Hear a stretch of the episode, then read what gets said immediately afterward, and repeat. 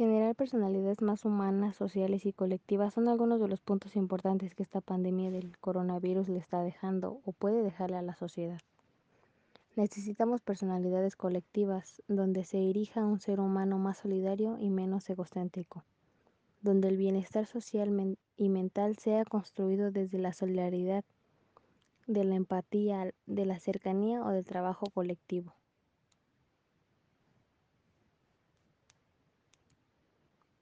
El tiempo, las necesidades, la responsabilidad, el individuo, sociedad y la naturaleza o el crecimiento económico son algunos de los temas que la sociedad debe reflexionar en el, medio del confinamiento ocasionado por la presencia mundial del COVID-19.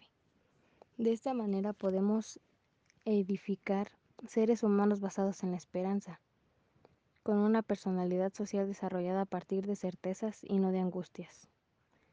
Una personalidad que se fundamente en la solidaridad y no en la competencia. Una personalidad que se desarrolla en función de un sentido de pertenencia y unión, en lugar de una personalidad violenta. El tiempo por cumplir metas en todos los ámbitos de la vida, ya sea laboral, educativo o familiar, se vincula con la idea de mostrar que el buen uso del mismo se convierte en un indicador de éxito. Por lo tanto, el detener el tiempo ante esta pandemia, detener el movimiento laboral, ha dejado un tanto pasmada a la sociedad. En estos momentos de pandemia, el ritmo de vida es obligado a detenerse.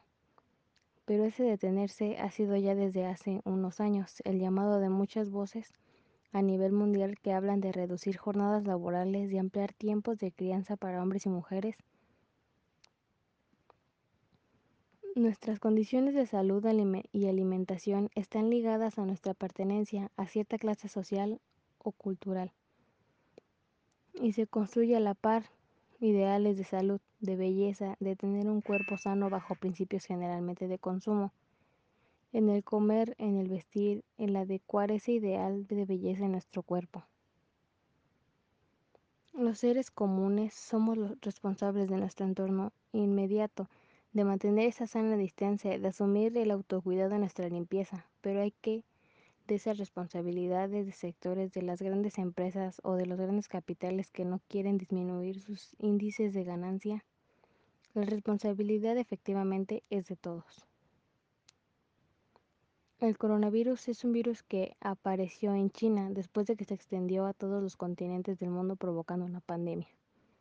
Actualmente Europa y América son los más afectados. Este nuevo virus provoca la enfermedad conocida con el nombre de COVID-19.